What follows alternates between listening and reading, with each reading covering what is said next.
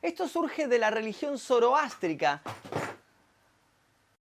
Melchor, Gaspar y Baltasar, ese es el nombre de los tres reyes magos que llegan en enero a traerles regalos a los niños montados en sus camellos. Estos reyes fueron los primeros en llegar a Belén el día que nació Jesús y le trajeron de regalo oro, incienso y mirra. Ese es el mito que todos conocemos sobre los reyes magos, pero ¿qué pasaría si te contara que ninguno de los tres era rey, que tampoco tal vez eran magos y que ni siquiera eran tres, sino que posiblemente eran entre 12 y 50? Y además de todo esto, no tuvieron un final feliz, sino que murieron torturados. Mi nombre es Magnum Mephisto y hoy te voy a contar la historia real de los Reyes Magos. El origen de esta leyenda lo encontramos principalmente en la Biblia. El autor de esta historia es el apóstol Mateo. Este seguidor de Jesús fue el único de los autores del Nuevo Testamento que dejó constancia de la existencia de estos personajes. Su texto dice así, cuando Jesús nació en Belén de Judea en días del rey Herodes, vinieron del oriente a Jerusalén unos magos, diciendo, ¿dónde está el rey de los judíos que ha nacido?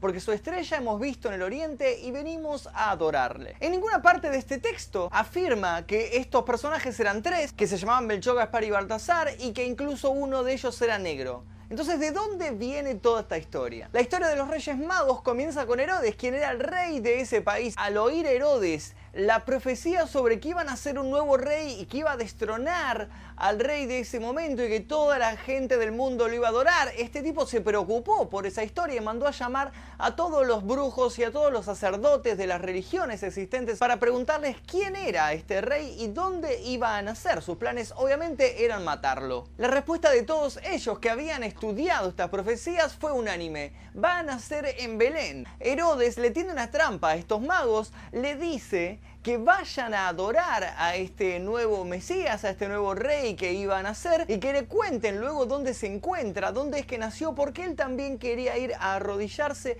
ante este nuevo soberano. Ellos, habiendo oído al rey, se fueron. Y aquí la estrella que habían visto en el oriente iba delante de ellos, hasta que llegando se detuvo sobre donde estaba el niño, y al ver la estrella se regocijaron con muy grande gozo. Y al entrar en la casa vieron al niño con su madre María y postrándose lo adoraron y abriendo sus tesoros le ofrecieron presentes, oro, incienso y mirra. Luego de esto se fueron, pero no cumplieron la promesa con el rey Herodes de ir a contarle dónde es que había nacido este niño, porque tuvieron una visión en sueños de un poder superior que les dijo que el rey en realidad quería matar a este bebé, así que ellos se fueron y siguieron su camino. Ahora, ¿de dónde es que surge esta profecía eh, de la cual hablaba Herodes y los demás sacerdotes? Bueno, esto surge de la religión zoroástrica.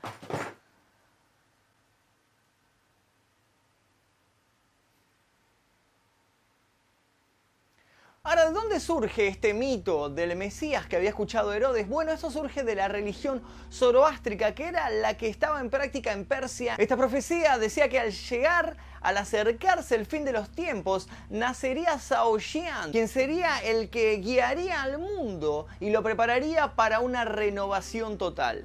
Esto nos lleva a pensar que la motivación que tenían estos magos para encontrar a este niño recién nacido era muy, muy distinta a la que la Biblia nos presenta. Incluso hay un detalle muy notorio, que es que los nombres de estos magos tienen muy poco que ver con el cristianismo. Melchor, por ejemplo, proviene de Melcar, que era un dios fenicio. Por otro lado, el nombre también Baltasar proviene de Baeltaezar, que es una derivación del dios Baal. Otro suceso que debemos analizar es esta famosa estrella que guió supuestamente a los magos hasta el establo donde había nacido el Mesías. Hay varias hipótesis sobre lo que pudo haber ocurrido. Se dijo en un principio que esto pudo haber sido un meteorito, pero estos duran muy pocos segundos en el cielo luego de precipitarse hacia la Tierra, y este supuestamente fue un fenómeno que duró algunas semanas.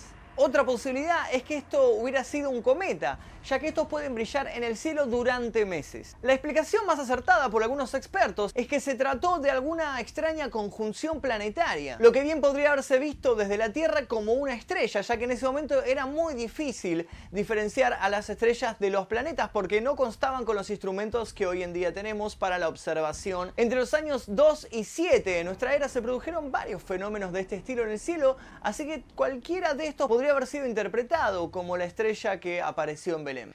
La pregunta que se nos viene a la mente ahora es, ¿eran en verdad magos o por qué les decían así? Bueno, la palabra griega magoi se traduce en algunas versiones de la Biblia como magos y en otras lo tradujeron como sabios. Originalmente esta palabra se refería a un cierto tipo de hombres sabios de Persia quien no eran precisamente magos, sino que eran más similar a los astrólogos actuales, ya que sabían interpretar las señales de las estrellas y las constelaciones. Lo que hay que destacar es que hay muy poca, por no decir ninguna base bíblica para identificar a estos personajes como reyes. La primera vez que se deja constancia escrita sobre el lugar de procedencia de estos personajes es en el Evangelio armenio de la infancia, en el siglo 7 de nuestra era.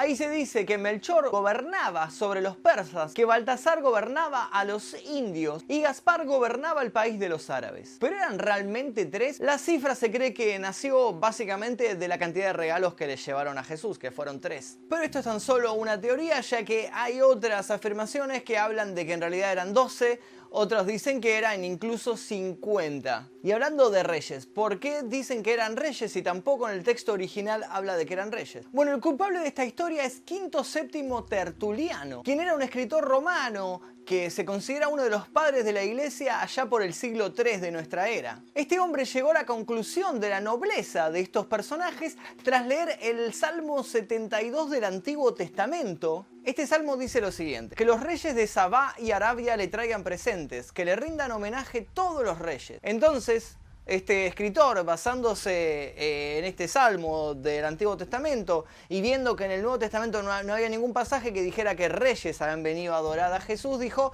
los que eran reyes eran estos tres que vinieron acá que trajeron, bueno, estos eran reyes porque la profecía decía que iban a venir reyes. Así que como no vino ningún rey, vamos a decir que estos que vinieron eran reyes y que además eran magos, los reyes magos, perfecto. Incluso luego de que este tipo hiciera esta afirmación, se los empezó a dibujar diferentes a estos personajes al principio se los representaba con el gorro frigio, que es el gorro con el cual eh, se representaba a los magos y alquimistas, pero luego de que este escritor dijera que eran reyes, se les empezó a dibujar la corona. Y según la creencia popular, además, la historia de los reyes magos sigue, no en los textos bíblicos aceptados, sino que en textos apócrifos nos dicen que luego de la visita a Jesucristo, estos personajes fueron bautizados por Santo Tomás y se dedicaron a predicar la palabra del Mesías por toda esa zona. Pero luego de esto se mudaron a India y empezaron a evangelizar en ese lugar. Al empezar a hablar sobre Jesucristo, parece que la gente de la India no estaba muy feliz con todo esto y cuentan los textos apócrifos que fueron capturados